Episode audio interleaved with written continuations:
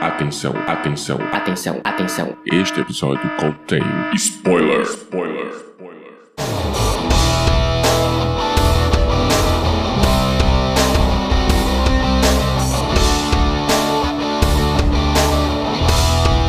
Este é o Podcast ao Cubo, o seu programa sobre cinema, séries e cultura pop.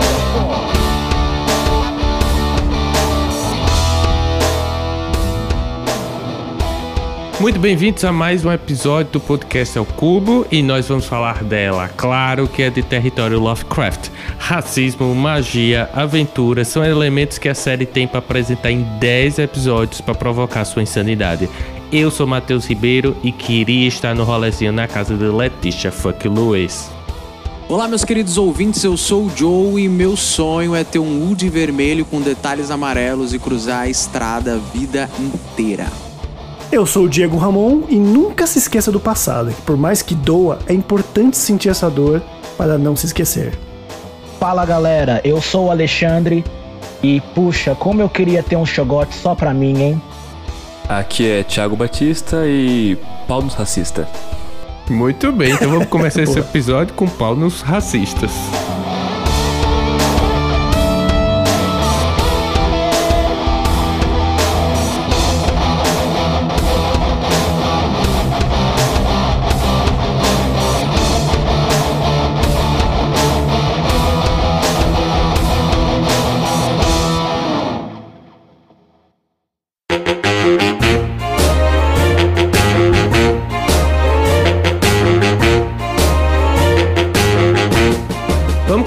Né, logo esse programa, é, falando da série por completa, porque ela tem uma característica inerente que é justamente de insanidade, né? Mas eu queria saber é, primeiro de Alexandre, Território Lovecraft é uma surpresa pra gente? Olha, eu nunca fui muito fã do Lovecraft também, por causa do passado dele, por causa da história dele. Mas aí, quando eu vi que ia ser um diretor preto, com um protagonismo preto forte assistindo, eu falei, não, vou dar uma chance. E aí, quando eu vi o primeiro episódio, eu falei, meu Deus, isso aqui é completamente diferente do que eu esperava. E a cada episódio, essa expectativa e essa surpresa foi aumentando muito, porque eu falava, nossa, é completamente diferente do que eu esperava. Até eu que não gostava tanto de Lovecraft, quando vi pelos olhos de um diretor preto, eu falei, hum, até que pode ser legal, viu? E eles acertaram mesmo, né? Porque foi uma surpresa a cada episódio que a gente assistia, né? Uma coisa diferente em relação uma em relação à outra. E com certeza o Diego quer falar alguma coisa também, porque se tem uma palavra que ele sempre falava quando saía um episódio era ressignificou Lovecraft, ressignificou. Então é, agora é sua oportunidade, Diego, para você falar tudo sobre ressignificação do território Lovecraft.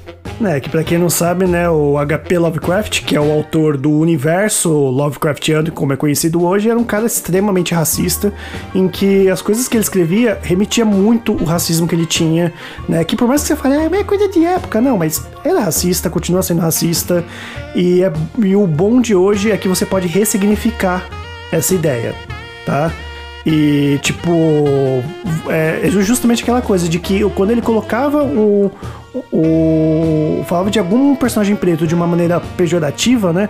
Hoje a gente pode mostrar o contrário, né? E mostrar que às vezes o, o terror, né? A coisa que diz só o terror cósmico também é ressignificado no terror que um homem preto, né? Uma mulher preta sentia na, naquela época e ainda sente hoje, né? Então é você pensar, parar e pensar, temos monstros, mas eu acho que tem coisas que é muito mais assustadora que apenas monstros, né? A Lovecraft Country não é só uma série de fantasia, não é uma só, só uma série de terror. Ela também faz a gente pensar, né, no terror, o horror real, né? É, e eu acho que é- a, a questão da surpresa é o trunfo principal do primeiro episódio, né? Porque por mais que você tenha aqueles Shoggoths que eles começam a chamar de vampiro, por conta dos contos de Drácula e tudo mais, você vê que o principal inimigo, pelo menos do primeiro episódio, é o racismo, cara. Sabe, é o que eles passam com os policiais, é o que eles passam naquela cidade do que foi queimado o restaurante da mulher. Eu acho que o trunfo da série inteira, mas principalmente do primeiro episódio, é mostrar que o racismo ele pode ser um monstro pior do que, enfim, é, monstros, fantasmas, igual acontece na mansão da. na pensão da Letty. Eu acho que esse é o trunfo principal. E se a gente. É, é o trunfo também do livro, né? Porque o livro ele, ele tem uma frase muito interessante que ele fala assim: um vulto de branco é mais assustador se for um fantasma ou um membro da Cuscus Clan. Então, sabe, é isso que a série traz e é a principal mensagem do, do Lovecraft Country. Tipo, pra mim, o primeiro episódio, realmente, o que mais me chocou foi aquela cena do. da perseguição, né? Aquilo me deixou com muito mais medo e desesperado do que a hora que eles são atacados na floresta pelos, pelos vampiros lá. Tipo, algo que eu nunca vivi na minha vida, né? Por ser. Enfim, por ser branco, nunca senti isso na pele, mas ser- o terror que eu sentia que eles conseguem passar ali com a cena é, é, assim, desesperador, assim. É, é, é realmente uma coisa assim que, pra mim, que quando eu assisti, eu fiquei com o coração na mão o tempo todo. Só desejando que eles passassem por aquela linha do trem. E a minha expectativa foi completamente jogada pra debaixo do carro quando eu vi que, por mais que eles tentaram fugir, no final não adiantou de nada. Nada. Parecia que tava brincando com eles, né, os policiais. Exatamente. Parecia que eles eram deuses e as pessoas pretas eram formiguinhas, assim, sabe? Tentando fugir. E uma coisa que não adianta de nada, né, é que o Articus, ele, por mais que ele lutou na guerra, por mais que ele foi um herói de guerra, não adianta de nada quando ele volta pra casa, né? É isso, verdade. Exatamente. Inclusive, eu acho que é uma das grandes propostas da série mesmo de mostrar esse terror e ao mesmo tempo barra é, horror, mas ela se preocupa também e dá um em preencher, né, esses dois é, horror e o terror com o psicológico, porque tudo ali a gente sabia que por mais que eles conseguissem se salvar, é, eventualmente iria ocorrer o terror e o horror adiante. Então eles sempre estavam ali ocorrendo. Mas tem outra coisa também que eu queria levantar para debate, que a série, é, para completar sua insanidade, ela tem um viés também visceral. A gente viu várias cenas lá que você fica assim, boca aberto, porque não só são os monstros, né? Exemplo da Ruby, a irmã de Letitia, que ela se metamorfosa. Então tem aquelas cenas todas. Tem outras cenas assim que vocês lembram, outro, outra característica da série com relação a ser visceral, horror e terror também. Olha, eu lembro bastante do episódio em que a Letícia ela se muda pra casa e começa a contar aquela história é, de que é uma casa amaldiçoada, de que vivia um doutor lá. E aí, quando começa a mostrar os experimentos que eles faziam com as pessoas pretas e mostra as pessoas pretas, tipo, mortas, nossa, é um negócio que, meu, você fica. Meu Deus, o que, que é isso? Assustado. Porque, tipo, mostra, tipo. Porque mostrou uma mulher com o peito cortado, um bebê sem cabeça, costurado com outro corpo. Aí eu falei, minha Nossa Senhora, é um negócio que você fica assim, realmente quebrado da cabeça. Né, e é engraçado você pensar que, tipo, é bem real, né? Porque na época da Segunda Guerra Mundial, os nazistas faziam isso com as pessoas, né? Negros, judeus, né? Eles faziam essas experiências, né? Com eles. É, o, o que o Alexandre falou era justamente a cena que eu iria falar, mas se é pra gente complementar aqui dessas cenas viscerais e absurdas, assim, de, de insanas, dá pra lembrar também da, da Ruby, quando ela se demite do trabalho, se demite entre muitas aspas, tira o salto da, da, da- do pé e fica enfiando o salto na bunda do cara que só tava contratando as mulheres pretas pra conseguir usar elas, enfim, sexualmente e diversas outras formas. Aquilo ali é uma cena, cara. Assim, o cara merecia apanhar de todas as formas, mas aquilo doeu, velho. Você olhando aquilo, você fala: caraca, se ferrou bonito. Inclusive a atriz, ela disse que ficou muito desconfortável em fazer aquela cena, ao mesmo tempo também que ela ficou muito desconfortável assim, do ponto de vista é, de corpo, assim, eu diria. Nem sei se é essa a palavra certa. Que ela disse que ficava cheio de gosma, né? Porque aquele sangue tem uma, uma gosma, assim. E ela disse que a cena que também mais marcou ela foi justamente do tamanco no toba, que ficou essa hashtag. Não sei se vocês viram, mas surgiu essa hashtag pelo menos no banco de séries. Não, eu acho que foi o John que disse pra mim, né? Que a atriz ela aceitou entrar na série por causa de- dessa cena, não foi? Sim, o que que acontece? Ela tava mega desconfortável pelo papel dela. E aí a Misha Green falou pra ela toda a importância do papel dela e a importância dessa cena final. Aí sim a atriz falou: não, então se tem essa forma de redenção da Ruby, vamos dizer assim, que é ela concluindo o trabalho dela naquela loja e vendo que ela não precisa ter uma meta de vida, entrar numa loja de branco e sim ter a própria personalidade dela, que enfim, vai escalonando de uma outra forma na série, ela falou: não, então eu acho que a mensagem da série é muito maior do que eu me constranger, igual o Matheus falou, um gosma o tempo todo, que deve ser uma parada nojenta, realmente. Ela, toda hora que você metamorfosa ali, é. Nossa, bizarro. E eu fico imaginando o trabalho que deve ser pra limpar, né? Todo aquele negócio depois. Mas enfim, isso são coisas de quando você se torna adulto, né? Que você limpa a casa. Enfim, mas uma das coisas que eu queria retornar é justamente o ponto que o Diego trouxe pra discussão, que é a ressignificação. Porque, é, para minha estranheza, muitas pessoas que assistiram a série desconheciam ao mesmo tempo que ela, na verdade, é feita, né? A partir de um livro, mas não do Lovecraft, e sim de um autor chamado Matt Ruff. E assim como ele, ele também fez uma ressignificação. Mas a série não propõe uma fidelidade ao livro. E aí é justamente isso que o Jonatas vai trazer pra gente também, para explicar o, ma o- mais sobre essa, esse flerte que ele é, a série faz com o livro. É, então, a, perguntaram pra Misha Green, pra quem não sabe, a Misha Green é a, a runner, showrunner da série, né? Então ela que coordenou tudo. E pelas fotos dela, enfim, em making offs, ela tava quase que dirigindo cada episódio. Ela tava, por mais que ela tenha dirigido um episódio só oficialmente, que é o episódio da Dee, que é, é Diga, Diga Bobo, o nome do episódio, ela tava coordenando só a série o tempo todo. E é, perguntaram pra ela qual vai ser a influência do livro na série e vice-versa. E ela falou que chegou a conversar com o Matt Roof que o livro seria uma plataforma onde ela ia içar voo com a série. Então não necessariamente ela teria que ficar é, copiando tudo da série, até porque o livro só tem oito contos, se eu não me engano, só tem oito contos, então a série tem dez episódios, enfim.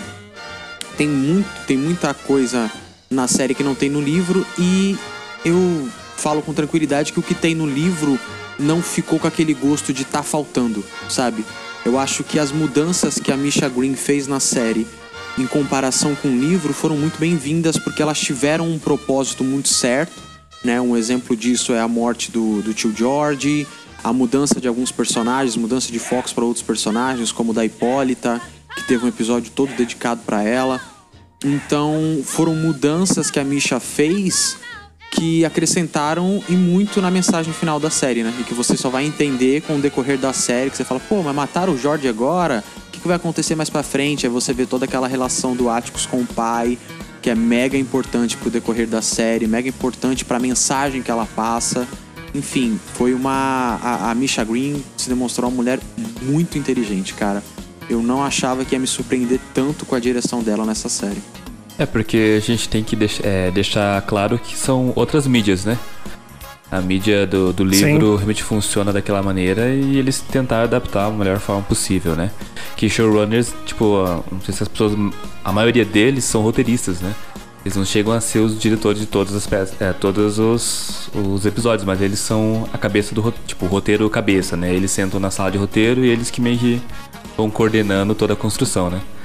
É diferente do que nos Estados Unidos, isso é bem respeitado e é bem comum. No Brasil ainda isso é meio novo ainda. Mas apesar das diferenças, fica a recomendação do livro, logicamente, também. Sim, o livro é sensacional. Ele deve tá um pouco caro agora, ele é muito bom. Ele tá um pouco caro agora, mas você encontra aí na Amazon diversas promoções. Ele é uma edição bonita pra caramba pra um livro. E ele é, É, recente. falar, é bem bonito. É, ele é recente, é de 2016.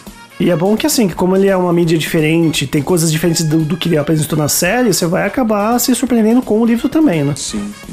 Verdade.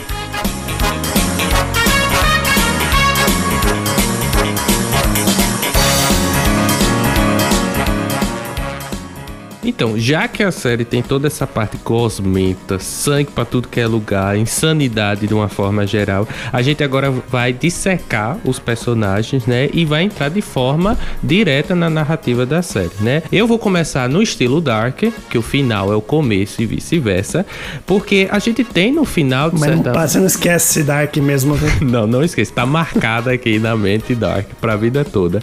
É, e a série tem esse negócio, né? Lá no final a gente tem todos os personagens é, naquela cena que vai ficar pra cabeça pra gente, na cabeça da gente, melhor, do carro, né? Da música, coisa e tal. Eu, eu lembro dos primeiros episódios também, porque eles fizeram muitas viagens, inclusive. É, me faz um paralelo também que aquele carro parece o carro lá do Supernatural, né? Que fica como um, um outro personagem. Mas enfim, é, no final, de qualquer forma, a gente tem todos os personagens lá reunidos. Além disso, a gente tem aqueles flashbacks. Mas é, tem sempre uma coisa a pontuar. Será que o final realmente fechou o círculo? Tem, como o Alexandre fala, ficou redondinho, Alexandre, o final lá, na sua opinião? Olha, pra mim não ficou. Pra mim não ficou nem um pouco, porque. Assim. Ele não termina como se ele fosse um final de temporada que a gente tá acostumado a ver. Que, né, tem o evento central, aí mostra o acontecimento, aí depois mostra os personagens depois do acontecimento. E isso foi uma coisa que faltou pra mim. Eu achei que pelo menos ia mostrar o enterro do, do Éticos, ia mostrar, sei lá, o filho da Letícia, o George, pequenininho, crescendo, e sei lá, mostrando alguma cena de referência no futuro, não sei. Aí pra mim fecharia redondinho. Por exemplo, uma coisa que eu acho que seria muito bacana se eles colocassem no último episódio é se eles mostrassem a Diana adulta, tipo, com o livro, entregando o livro pra versão do Atticus no passado que teve na série. Então, se tipo, se mostrasse assim, vai, alguns anos no futuro, aí ela tá lá, aí mostra o Ástico chegando, aí ela entrega o livro, foca no livro e termina. Pronto, aquilo eu ia achar, ok. Círculo completo. Mas do jeito como terminou, eu falei, ah. Bacana, mas pra mim poderia ser melhor. É tipo, pra mim, quando eu liguei o episódio e vi que era 50 e poucos minutos. Falei, cara, eles não vão conseguir terminar essa série em um último episódio em 50 e poucos minutos, né? Tem muita coisa pra acontecer. E daí foi tipo corrida de cavalo, né? Negócio correndo, correndo, tipo, o mais rápido possível e vão e enfiam coisa e a coisa aparece em flashback. Eu, tipo, eu, eu acho que não vai ter uma outra, uma, uma outra temporada. Mas acho que o último episódio eles deram uma corrida assim, meio louca, assim. É, foi corrido, senti realmente que o episódio tava bem assim corrido, que algumas coisas não ficaram tão bem explicadas, né? Como quando a Letícia ela, ela cai, né? Que a, que a Ruby barra Loira Zeda empurra ela, né? E, tipo, não ficou muito bem explicado. Falam que foi ela que colocou a marca de Caim de novo, ou ela mesma teve esse poder e se colocou. Eu realmente não percebi isso, realmente por conta dessa correria. Ah, eu também achei essa coisa meio estranha, né? Eu concordo com a Lei que realmente terminou de uma maneira um pouco meio apressada e assim, de qualquer jeito, né? Mas hoje eu até penso e eu acho que faz sentido terminar assim também. Ah, mas realmente, foi bem rápida a série, assim, o final. É, é, é uma coisa que incomodou, né? A gente teve um pouco disso nos episódios passados, né? Nos episódios mais pra trás, a gente teve algumas correrias no roteiro, que justamente é uma série de uma hora. E você fica com aquela coisa, meu, fala mais, fala mais, mostra mais, mas a gente tem uma coisa muito apressada. Eu acho que uma prova dessa série só ter uma temporada, infelizmente, é esse último episódio apressado. Né? Eu acho que se eles fossem ou tivessem planejado uma segunda temporada, ou se essa, essa, essa continuação tivesse em aberto, eu acho que eles teriam segurado muita coisa ali, teriam segurado muita morte que tem ali no final. Eu acho que seria um pouquinho melhor desenvolvido aquele final. Mas a série se encerra com um monte de mensagem e, enfim, ela conclui do jeito que ela planejava. Muito apressado, com usando ferramentas que não precisava, mas ela passa a mensagem necessária. Então eu acho que, por mais que seja um episódio que, na minha opinião, seja o mais fraquinho em questão de mensagem, em comparação com os outros, ele cumpre o seu papel e encerra a série num, num, numa qualidade muito boa. Não, você pensar, tipo, outra série do ano, é do ano passado, Watchmen. Também, pra mim, no final, o final foi meio parecido, assim, nessa questão de eles meio que tem que encerrar, porque o cara não quer fazer mais temporadas. E o último episódio ele foi, tipo, desesperadamente correndo, assim, tipo, choveu coisas e tudo acabou, e de repente cortou, sabe? Não mostraram mais nada um pouco além, sabe? Eu acho que é uma característica que está, está surgindo aí dos, dos showrunners de que- querer fazer uma temporada só. E acaba que eles têm que correr quando chega no. Tipo, no final ela, no último, no último episódio ali. Ainda que eu acho que o Watchmen fechou melhor, viu? Eu acho que teve pelo menos um fechamento no Watchmen, no último episódio. Se- Ah, eu acho que ficou meio assim, tipo, o, que, pode- o que está acontecendo, sabe? Mas enfim, mas não vai ter outra temporada, mas. Bom, é é isso que a gente vai é discutir, né? É, na- oficialmente Sim. nada certo ainda. A HBO não se pronunciou falando que é só uma série, ou seja, uma minissérie, e também não falou que vai, que vai continuar. É.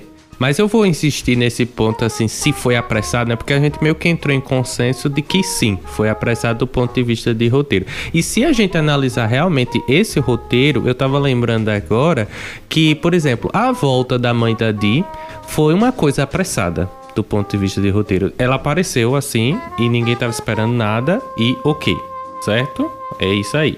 Ah, é, me, me lembra também, paralelamente, que esses finais assim de minisséries lembra muito coisas de série de streaming. Que no oitavo, ou melhor, né? No caso, o nono, né? De Território Lovecraft.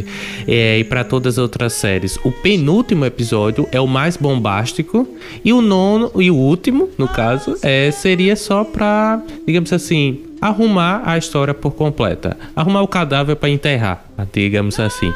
É, mas vocês acham assim que por mais que a série tenha sido apressada, como o Jonatas falou, a mensagem em si ficou clara ali, passou claro e que é, mesmo que não exista uma segunda temporada, a gente pode entender. Sim, sim, eu até vi um vídeo hoje do PH Santos, né, que vai estar linkado na postagem, né, que eu vou colocar, que ele faz uma análise brilhante do último episódio, né, não esquecendo dessa coisa da pressa, mas que a mensagem tá ali, né, inclusive ele cita muitos, muitas personalidades, né, até ele cita uma personalidade brasileira também, que teve essa coisa de, de lutar a favor da- das minorias, né, na época da, da, da escravidão, ainda mais do Ceará, né, que é da onde ele veio, é, que é o Dragão do Mar, que é conhecido, né, o, a personalidade, né, que cara existiu mesmo. E é aquela coisa que ele fala de, tipo, de dar aquela esperança, né? Que nem ele compara o Atticus com Jesus Cristo que ele teve também, né? A- ele foi o mártir, né? Que é justamente isso que, infelizmente, as pessoas sempre precisam para acreditar em alguma coisa, né?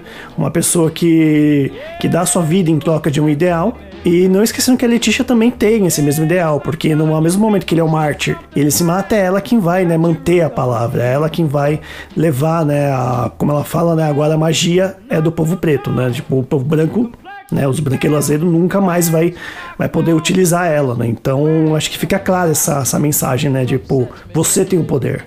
É, é interessante, já que você citou esse ponto, a forma como a série trabalha o protagonismo, né? Porque como ela foi muito bem Sim. dividida, alguns personagens tiveram protagonismo mais focado, é muito bom. Porque o Atticus, ele continua tendo uma importância no roteiro, por conta do sangue dele, o passado do Titus. Mas você tem um flerte do roteiro que, pra mim, a Letícia é a protagonista da série, sem dúvida e nem discussão. Ela é a protagonista da série. Ela tem a melhor evolução durante a série, junto com Montrose. Então. E, aí você tem o protagonismo do Montrose, você tem o protagonismo da Hipólita, o protagonismo até da Dee. Então acho que são muitas. é, a, a forma como o roteiro trabalha é muito bom, cara. É muito bonito. Eu não me surpreenderia se ganhasse um M. Então acho que, mesmo com aquele final apressado, a mensagem principal de Lovecraft Country já estava nos seus outros episódios e já foi passada. Sabe, eu acho que não foi prejudicada pelo último episódio. Fechou, né, como diz o nome do episódio, fechou, né, o círculo é, da série, pelo menos, né, sem precisar você correr pra uma outra temporada, né, você não precisa fechar e ir pra uma outra temporada porque essa história já foi fechada, né, por mais que tenha sido um episódio rápido, né. É, assim, tipo, apesar de ter algumas partes meio Deus Ex Machina, sabe? Onde Sim. eles colocam uma- um artifício pra resolver coisas. A, principalmente a, a mãe, a Hipólita, né? Ela aparecendo é muito isso, né? Tipo, do nada a mulher transporta ali com uma mochilinha, como se tivesse, ah, fui na padaria. fui comprar pão e voltei, né? Eu, é, tipo, ela parece como se nada aconteceu. E, mas eu acho que a mensagem foi dada, sabe? Tipo, é claro que tem muita coisa para ser falada ainda, sabe? Tem muita coisa para mostrar, tem muita coisa ainda que para discutir. Mas eu, na minha opinião, se foi só uma temporada, eu acho que ela já fez história, sabe? É como o Watchman, né? Ver o que o Watchman deu certo e, e vamos agora fazer essa, né? Com produção do Jordan Peele, Misha Green, grande elenco, então não tinha como dar errado, né? Exatamente. E inclusive também o Watchman, a gente fazendo um, uma congruência de Watchman Watchmen e Lovecraft Country é que eles predispõem a utilizar uma coisa que o social geralmente não está envolvido, que é com, por exemplo, a magia, a fantasia, que muita gente às vezes na, em filmes assim só abordam uh, de forma histórica e a série conseguiu fazer as metáforas. Inclusive no final, né, é, retornando também para esse ponto principal do final, é, eu acho que o Alexandre aborda bem mais essa questão questão com precisão é a mensagem do racismo, né? Na questão de, da, do clamor da Letícia, dos livros e a magia, a magia ficar com os a comunidade negra, né?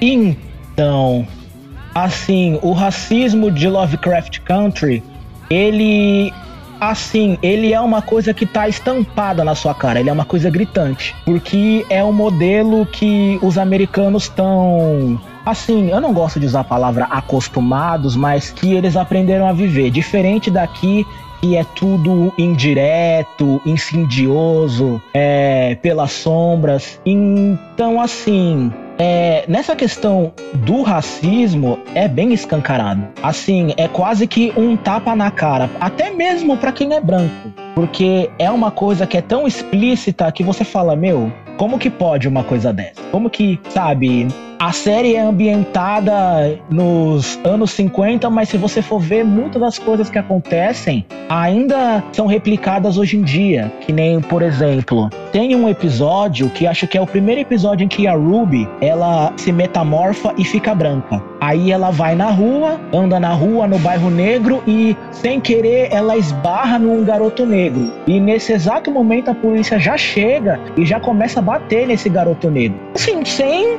motivo aparente. E assim, ela até tenta defender essa esse garoto preto, mas a, a, polícia chega e fala: "Não, não, senhora. A gente viu ele fazendo alguma coisa, a gente viu ele mexendo com você, você não precisa ter medo dele". E isso me faz pensar que, nossa, a série é nos anos 50, mas esse tipo de coisa acontece até hoje.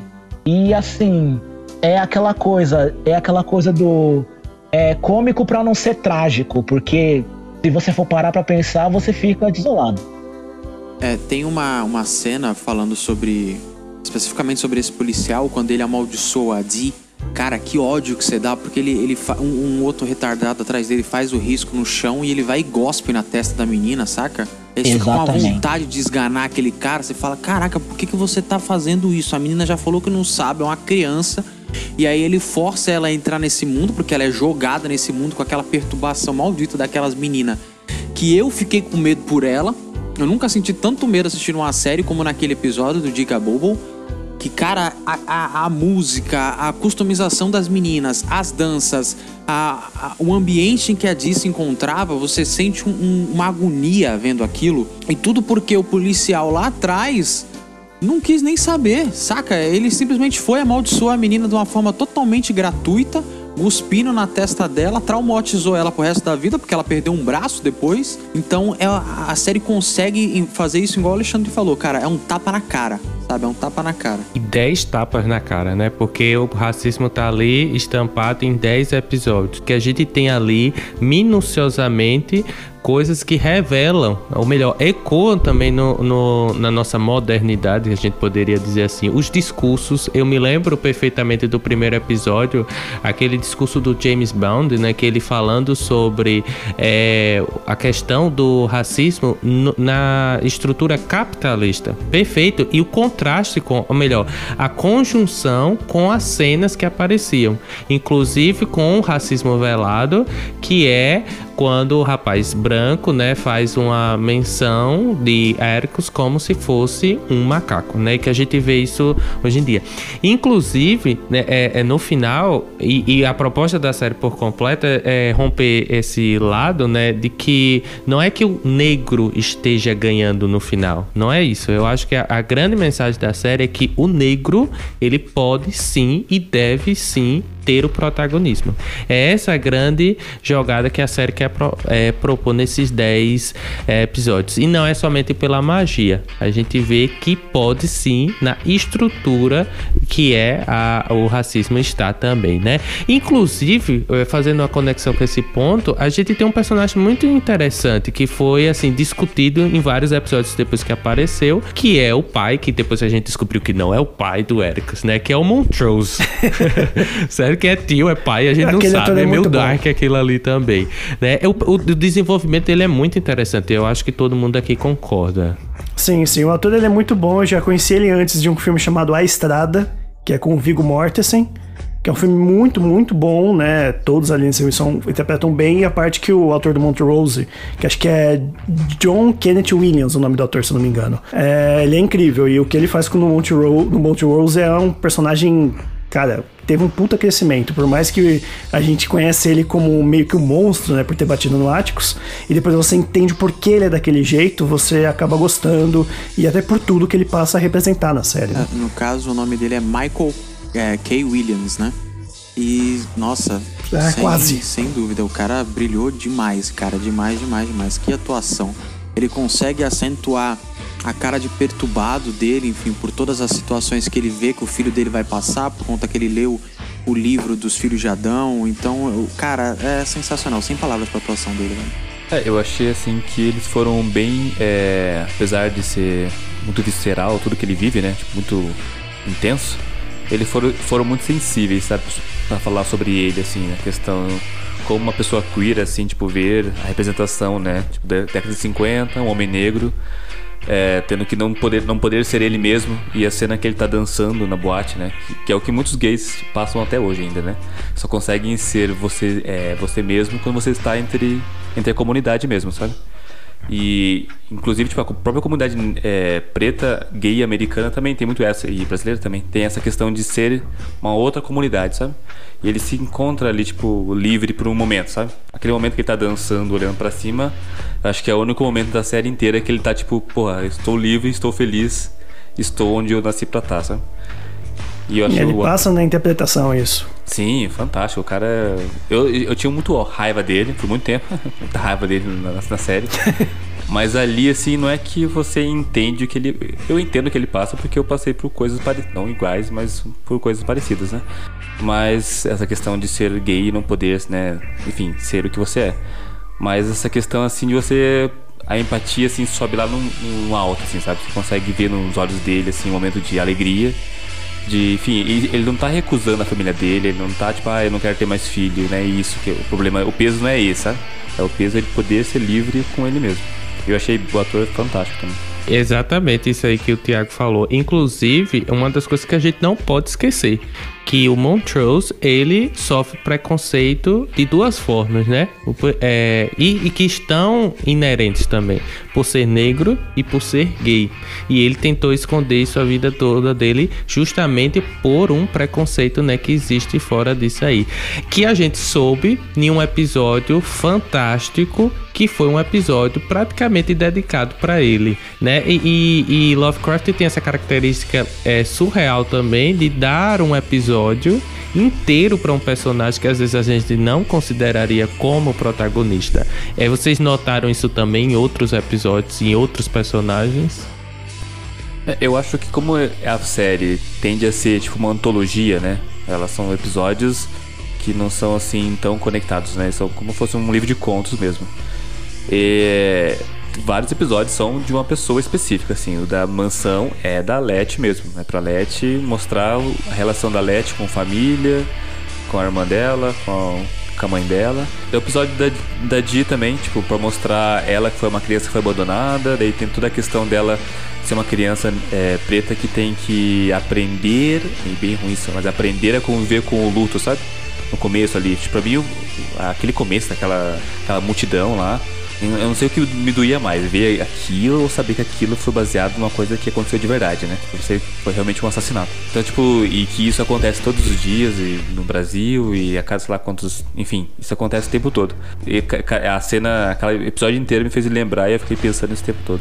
Então, eu acho que cada episódio teve sim um- uma pessoa que era o chave pra poder é, é, fazer o, o personagem crescer mais e evoluir e tal. Sim, eu- o que eu acho muito interessante também é a, a questão de como a série consegue se mudar nos seus episódios, não só no roteiro, mas no figurino, na caracterização dos personagens, na música, na forma como as coisas são, enfim, é, fluem pelo episódio, sabe? A gente tem um episódio mega Indiana Jones, que é aquele episódio em que eles vão conseguir o livro com aquele espírito indígena. Tem um episódio mega de Volta pro Futuro, que pra mim é o melhor episódio da série, que é o Relembre 1921, que é o penúltimo episódio. Então ele consegue trabalhar muito bem. No episódio do Montrose também você tem uma mudança na trilha sonora, você tem uma mudança em como o roteiro flui. Cara, é, é uma primazia que eu não tinha visto ainda em outra série. Eu tô à procura de uma série que consiga separar os seus episódios em contos, mas ao mesmo tempo estão no mesmo universo, acontecendo ao mesmo tempo, com personagens que estão sempre interligados, sabe? Eu não tinha visto isso ainda, não tinha visto uma showrunner que trabalhasse tão bem essa, esses contos separados de episódios. Eu queria ver a planilha de Excel da Misha Green, viu? Porque realmente ela organizou bem, né? Que é, é muito fácil, né? Você pegar uma série dessa e você se perder com os personagens. Se perder, eh, uma hora você vai apresentar um personagem que não tem tanta importância assim. Eu até vejo uma, uma série que é bem guilty pleasure na minha vida, que é Riverdale. E, cara, é totalmente oposto de uma série como Lovecraft Country. Eu tenho ciência disso, né? Que é, de repente tem uma personagem que tá em foco, só que é uma coisa tipo, pô, não tem por que mostrar isso. Agora, Lovecraft Country não, ele faz totalmente o oposto. Tudo ali faz parte do todo, né? Você vê a cena que a Ruby ganhou mais protagonismo, ajudou na narrativa, né? É, até por conta da da Cristina, né? Então realmente você acaba tendo esse, é, essa importância, né? Faz parte da narrativa, não é jogado fora.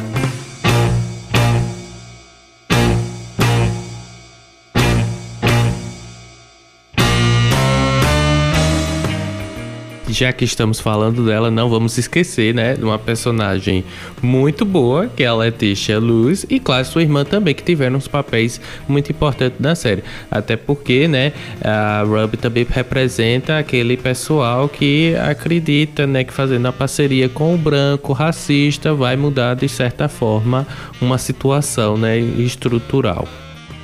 Ela tem, acho que, esses melhores diálogos, né? Quando ela fala da raiva que ela sente, do, do que ela aprendeu quando ela se tornou branca, né? E toda a questão de família também, que tem essa carga emocional entre a Letty e a Ruby, né? Que você vai descobrir lá no final que a Letty, na verdade, não foi pro enterro da mãe, que é uma coisa que vai remoendo todos os episódios, porque ela tava presa. E aí você tem esse conflito das duas serem irmãs, mas ao mesmo tempo não se consideram família direito, e uma esconde as coisas da outra e tal. E que até quando você vê um amadurecimento muito grande na Letty, é naquela conversa do cemitério, né? Você vê ela totalmente aberta, sendo sincera, com uma carga de responsabilidade no olhar e na fala muito maior daquela personagem que no começo da série se importava mais com roupa do que com a forma que ia lidar com as coisas, sabe? Você vê que ela vai mudando o figurino, eu acho isso sensacional.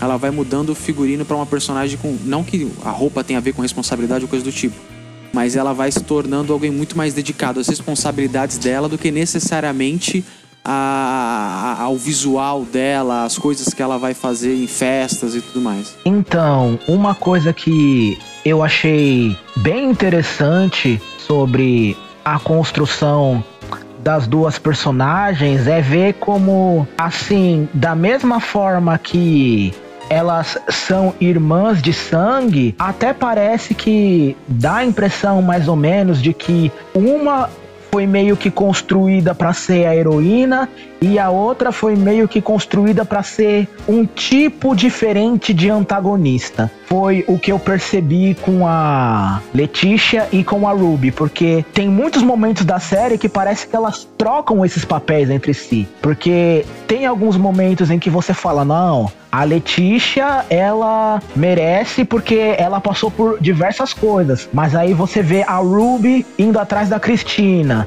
e passando pano para tudo que tá acontecendo, porque ela também de certa forma sabe, porque até uns episódios atrás ela não sabia. Aí quando ela começa a descobrir, você fala: "Poxa, será que ela vai ficar igual a Cristina?" E até no último episódio eu realmente pensei que a Ruby fosse virar casaca. Eu não achei que ela fosse ajudar a, a própria irmã, assim. Então, fica essa dualidade que você vê entre os personagens.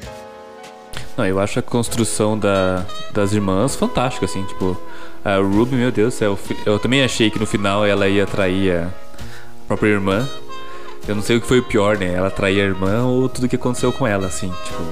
Eu achei, tipo, um ótimo, uma ótima virada, assim, a Ruby de repente não ser a Ruby. E, e, a, e a relação das duas, a questão. No começo elas cantando, já, já dá pra perceber, né, no primeiro episódio, que elas vão cantar no show da rua lá. E a Ruby tá cantando e a Letícia, e a Letícia chega, né? Dá pra perceber ali que a rivalidade entre irmãs, a questão da relação da família não é muito boa. E, e apesar de, enfim, a Cristina ter surgido na vida da, da Ruby, né? E meio que dando uma. Se estragar. Enfim, ter dado uma reviravolta aí por causa da magia. Mas eu acho o crescimento dessa personagem fantástico, assim. Primeiro, o primeiro episódio até o final, eu acho que ela cresce demais, assim. As duas, na verdade, mas a Ruby, assim, ganhou meu coração. Porque apesar de dessa questão toda da Cristina, eu sentia muita empatia por ela, sabe? O tempo todo eu sentia empatia pela, pela personagem.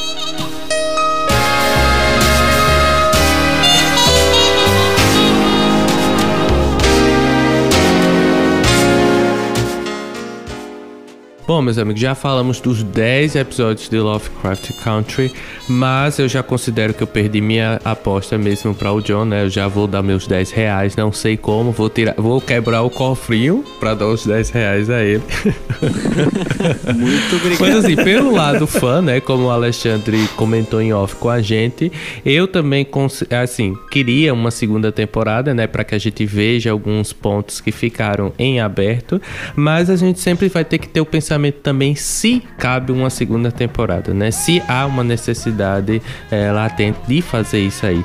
E o que a gente pode fazer no momento é só é, ter essa magia de uma segunda temporada. Eu, para mim, não cabe uma segunda temporada. Então, para mim também não sei o que desenvolveria é, nessa possível nova temporada. Mas eu vou deixar a cargo de vocês agora para a magia que vocês, é, se cabe uma segunda temporada e se realmente a gente tiver uma nova temporada, o que é que vocês acham que deveria ter?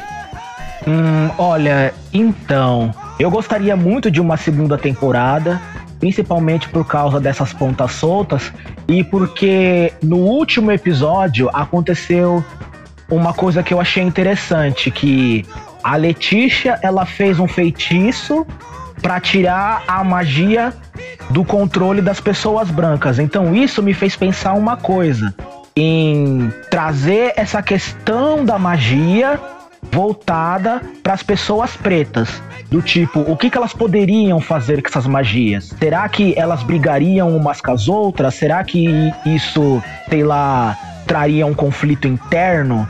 Será que elas usariam essa magia para tentar combater o racismo? Então são algumas coisas que eu fico pensando que seriam legais se porventura tiver alguma segunda temporada. Sim, eu acho que não vai ter segunda temporada, né? Mas se tivesse, eu queria ver a Dee, tipo, caçadora de racistas, sabe?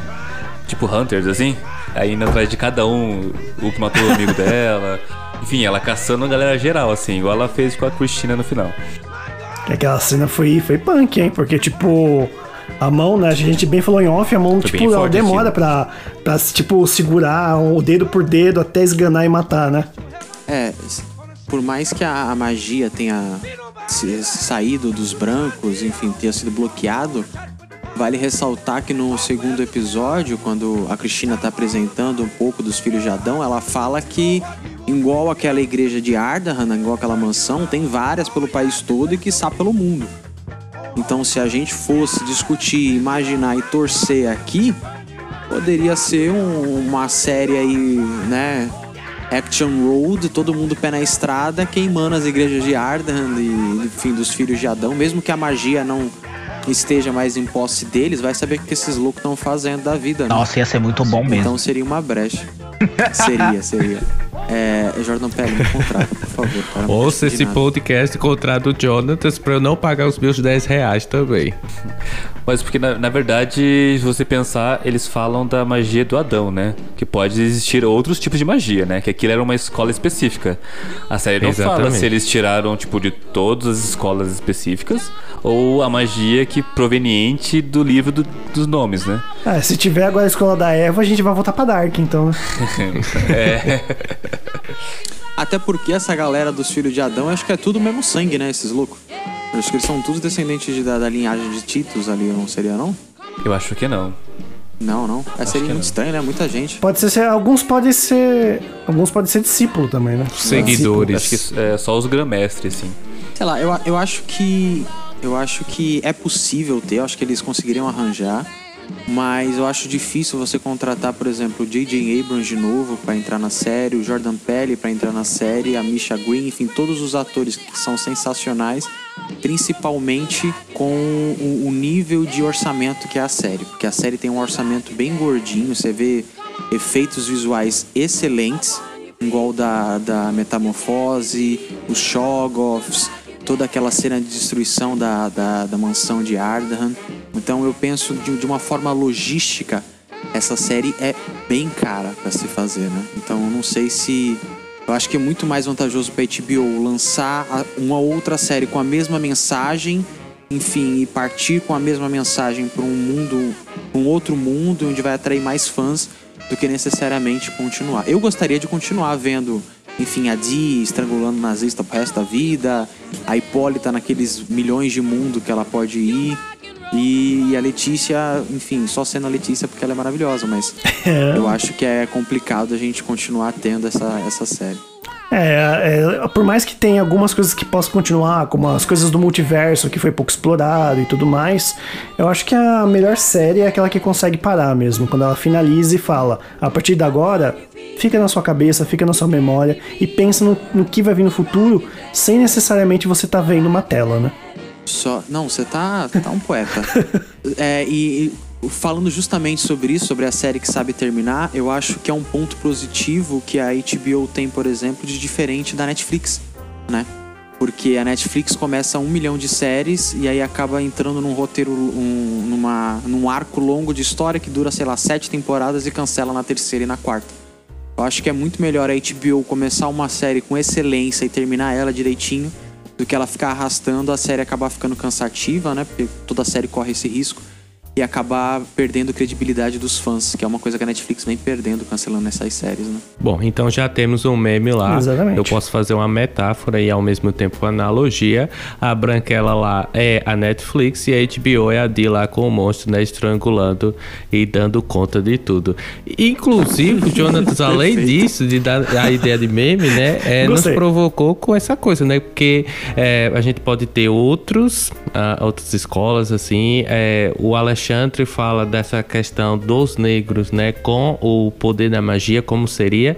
Mas a gente não tem as respostas. E provavelmente só vai, dem- vai demorar, né? Até a HBO se pronunciar, porque ela deve estar digerindo lá é, a- o sucesso que foi é, Território Lovecraft. E a gente, infelizmente, vai ter que encerrar esse programa, porque a gente não tem mais tempo. E a gente vai terminar, lógico, né, com o Alexandre falando onde é que a gente pode encontrar ele mais, onde é que a gente pode saber também mais sobre o trabalho dele. Vai lá, Alexandre, diz aí pra gente. Então, galera, vocês podem me encontrar no Facebook. O, o nome da minha página é Cospositivismo. É uma página voltada para inclusão e diversidade no meio cosplay brasileiro. Vocês podem encontrar também no Instagram a página Cospositivismo. E se vocês quiserem ver alguns cosplays diferentes, comentar sobre como a gente pode estar tá fazendo para a comunidade cosplay ser um lugar menos tóxico, é só conversar comigo lá.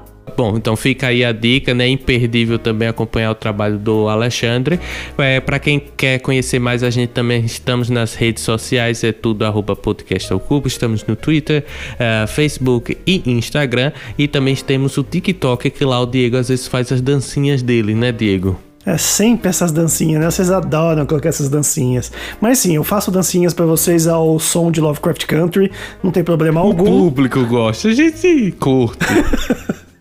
E também vale lembrar que a gente também tá com o nosso grupo no Telegram, também o link todo na postagem do podcast. E vem lá conversar com a gente, vamos debater um pouco sobre essa série aí que, que mudou muito a visão de muita gente. Exatamente. Essa série e outras você encontra também lá no nosso bate-papo do grupo do Telegram. Tá tudo lá, gente, no site da gente, que é podcastalcupo.com. Você acessa tudo, tem as referências desse episódio uh, e tudo que a gente comentou até agora. Eu já vou dar ração aqui pro meu bicho, que eu não sei o nome dele, vou falar o nome dele e vou embora. Tchau, tchau. Falou, gente. Falou, tchau, tchau.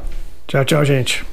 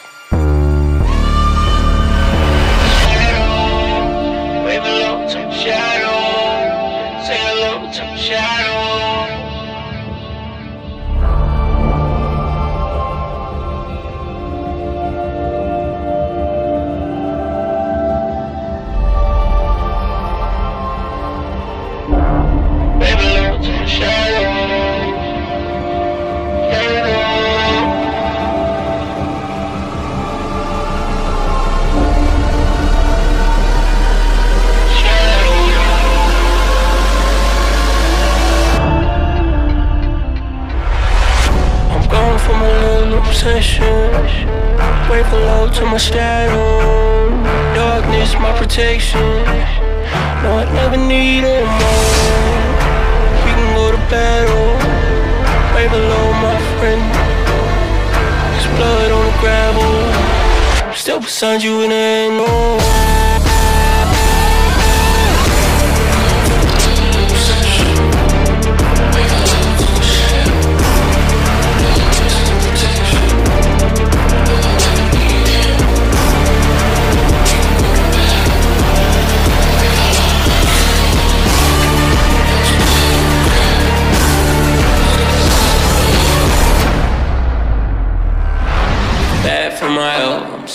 Myself. I gotta get away now. I just see hell, they can hear me yell every time I lay down. Hope I'm alright, hope I'm alright. There's nothing I can say now. Hope I'm alright, hope I'm alright. Going a little obsession. Wait for love.